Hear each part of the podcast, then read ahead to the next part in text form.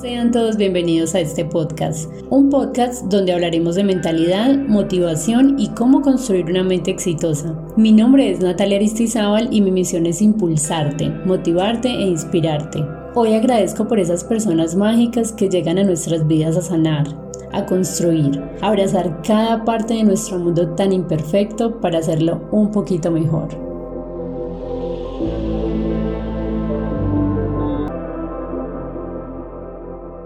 Crear una mentalidad de abundancia. En lugar de practicar una mentalidad de abundancia, tendemos a centrarnos en los aspectos negativos de una situación o experiencia. En lugar de centrarse en la gratitud y la abundancia, el cerebro humano está conectado con un único propósito, la supervivencia. La mente no está diseñada para hacerte feliz, está diseñada para ayudarte a sobrevivir. Siempre está buscando lo que podría lastimarte y magnifica lo malo. Estamos programados para operar desde un lugar de escasez y miedo. Pero aquí está la cuestión.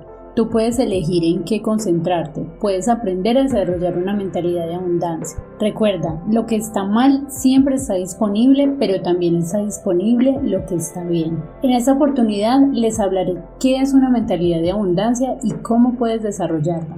¿Qué es una mentalidad de abundancia? Una mentalidad de abundancia es la creencia de que hay suficientes recursos en el mundo para todos y estar agradecidos por todo lo que ofrece el universo. A menudo se habla de ello en contraste con una mentalidad de escasez o la creencia de que los recursos del mundo son finitos, o sea, es la creencia de que cuando alguien obtiene algo deja menos para los demás. Estas dos formas diferentes de pensar pueden cambiar toda nuestra perspectiva. Las personas con mentalidad de escasez se enfocan en las necesidades insatisfechas o sea, lo que otros tienen y ellos no. Tienden a pensar a corto plazo y tienen relaciones menos satisfactorias. Las personas con una mentalidad de abundancia se enfocan en lo que ya tienen y hacen las paces con el momento presente. Debido a que no viven en un estado de miedo, experimentan los muchos beneficios de la gratitud. Pueden tomar mejores decisiones y planificar el futuro. O como dice Tony Robbins, cuando estás agradecido, el miedo desaparece y aparece la abundancia. Señales de que tienes una mentalidad de abundancia. Muchas personas pasan por la vida sin pensar en su forma de pensar. Puede que la negatividad te frene sin siquiera darte cuenta. Si reconoces los siguientes signos, es posible que ya estés en camino hacia una actitud de gratitud y abundancia.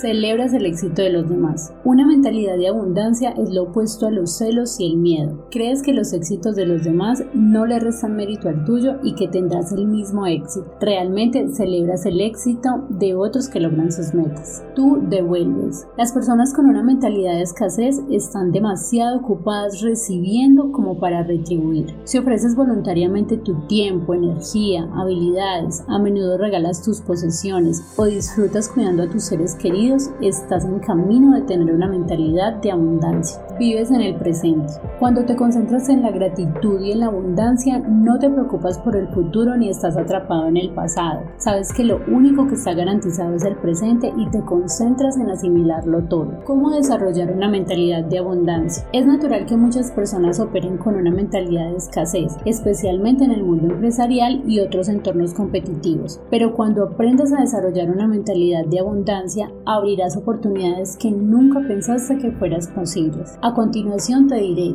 tres formas para desarrollar una mentalidad de abundancia. Examina tus creencias limitantes. Las creencias limitantes son creencias inconscientes que tenemos sobre nosotros mismos, lo que nos impide disfrutar de nuestras vidas al máximo. Por ejemplo, si tienes la creencia inconsciente de que no mereces la felicidad, no será fácil comprender cómo será la gratitud, incluso en las mejores circunstancias. Mientras aceptas el proceso de cultivar la gratitud en tu vida, quédate atento a las creencias limitantes que tienes inconscientemente y examina cómo te impiden alcanzar tu máximo potencial. Comenzar el arduo trabajo de reemplazar tus creencias limitantes con una mentalidad de abundancia revela cómo tus creencias impactan en casi todas las áreas de tu vida. Esto se debe a que nuestras creencias crecen a partir de una combinación de experiencias experiencias de vida, nuestra base de conocimientos, nuestro entorno pasado y presente, eventos de vida positivos o traumáticos, resultados de nuestras acciones pasadas y cómo visualizamos nuestro futuro. Número 2. Adopta más creencias empoderadoras. Debido a que nuestras creencias son multifacéticas, desempeñar su origen puede ser un desafío. Reemplazarlas con creencias saludables puede ser aún más difícil. Sin embargo, si las creencias existentes son un impedimento para la actitud de gratitud que estás comprometido a desarrollar, valdrá la pena dedicar tu tiempo a esforzarte. Para superar tus creencias de autosabotaje, adopta una mentalidad positiva haciendo una lista de las cosas por las que estás agradecido. Luego practica cambiar tus creencias limitantes por creencias fortalecedoras. A medida que descubras cada creencia limitante, pregúntate, ¿esta creencia me llevará más lejos en la búsqueda de la gratitud